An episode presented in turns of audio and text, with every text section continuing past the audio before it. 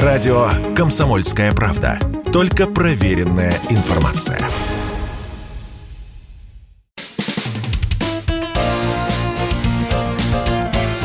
Говорит полковник. Нет вопроса, на который не знает ответа Виктор Баранец.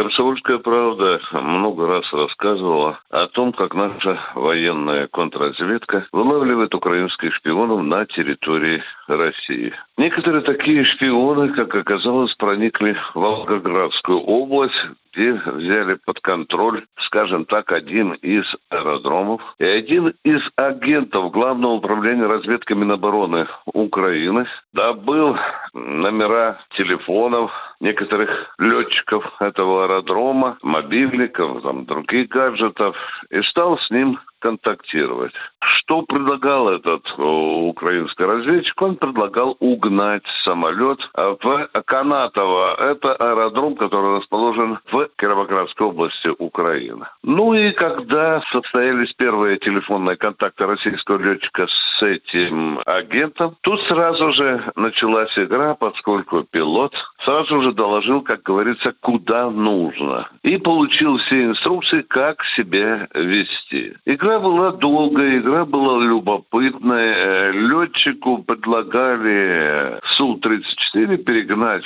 Ханатова всего лишь за 2 миллиона долларов. Ну, я попутно замечу, что новенькие Су-34 стоят где-то порядка 35 миллионов долларов. Ну, а если он полетавший, даже в полупотрепанном виде он стоит не менее 20 миллионов. Ну, вот шла такая игра в конце концов, стали даже договариваться, что летчик или летчики вывезут свои семьи куда-нибудь в Прибалтику, в Германию, что им дадут там жилье, дадут паспорта. Ну, в общем-то, такая, скажем, банальная форма вербовки. Естественно, все это было под плотнейшим контролем нашей военной контрразведки Федеральной службы безопасности. Любопытно, что украинский шпион привез в Волгоград даже клофелин эту отраву надо было дать штурману э, во время вот этого э, предательского несостоявшегося э, перелета. Мне удалось переговорить с некоторыми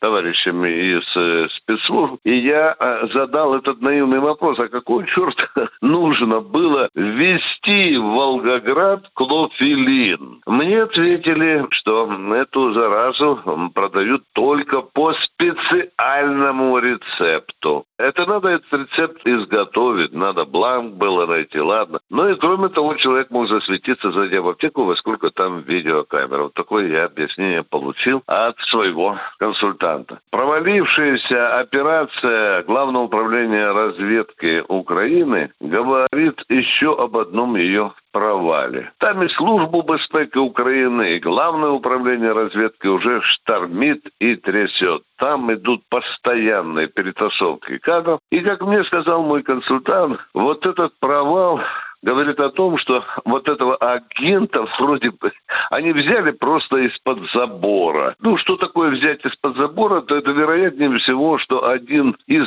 беженцев с Украины, много же у нас в России э, беженцев, не все они добросовестные, скажем, наши квартиранты. Некоторые из них за украинское бабло готовы поработать на украинскую разведку. Скорее всего, что один из них и продал Богу душу. Ну, а сейчас не один из них, а целая группа будет чалиться на нарах. И очень-очень долго. Ну, как говорится, туда им и дорога. Поздравим нашу контрразведку с блестящей операцией. Виктор Баранец, радио «Комсомольская правда», Москва.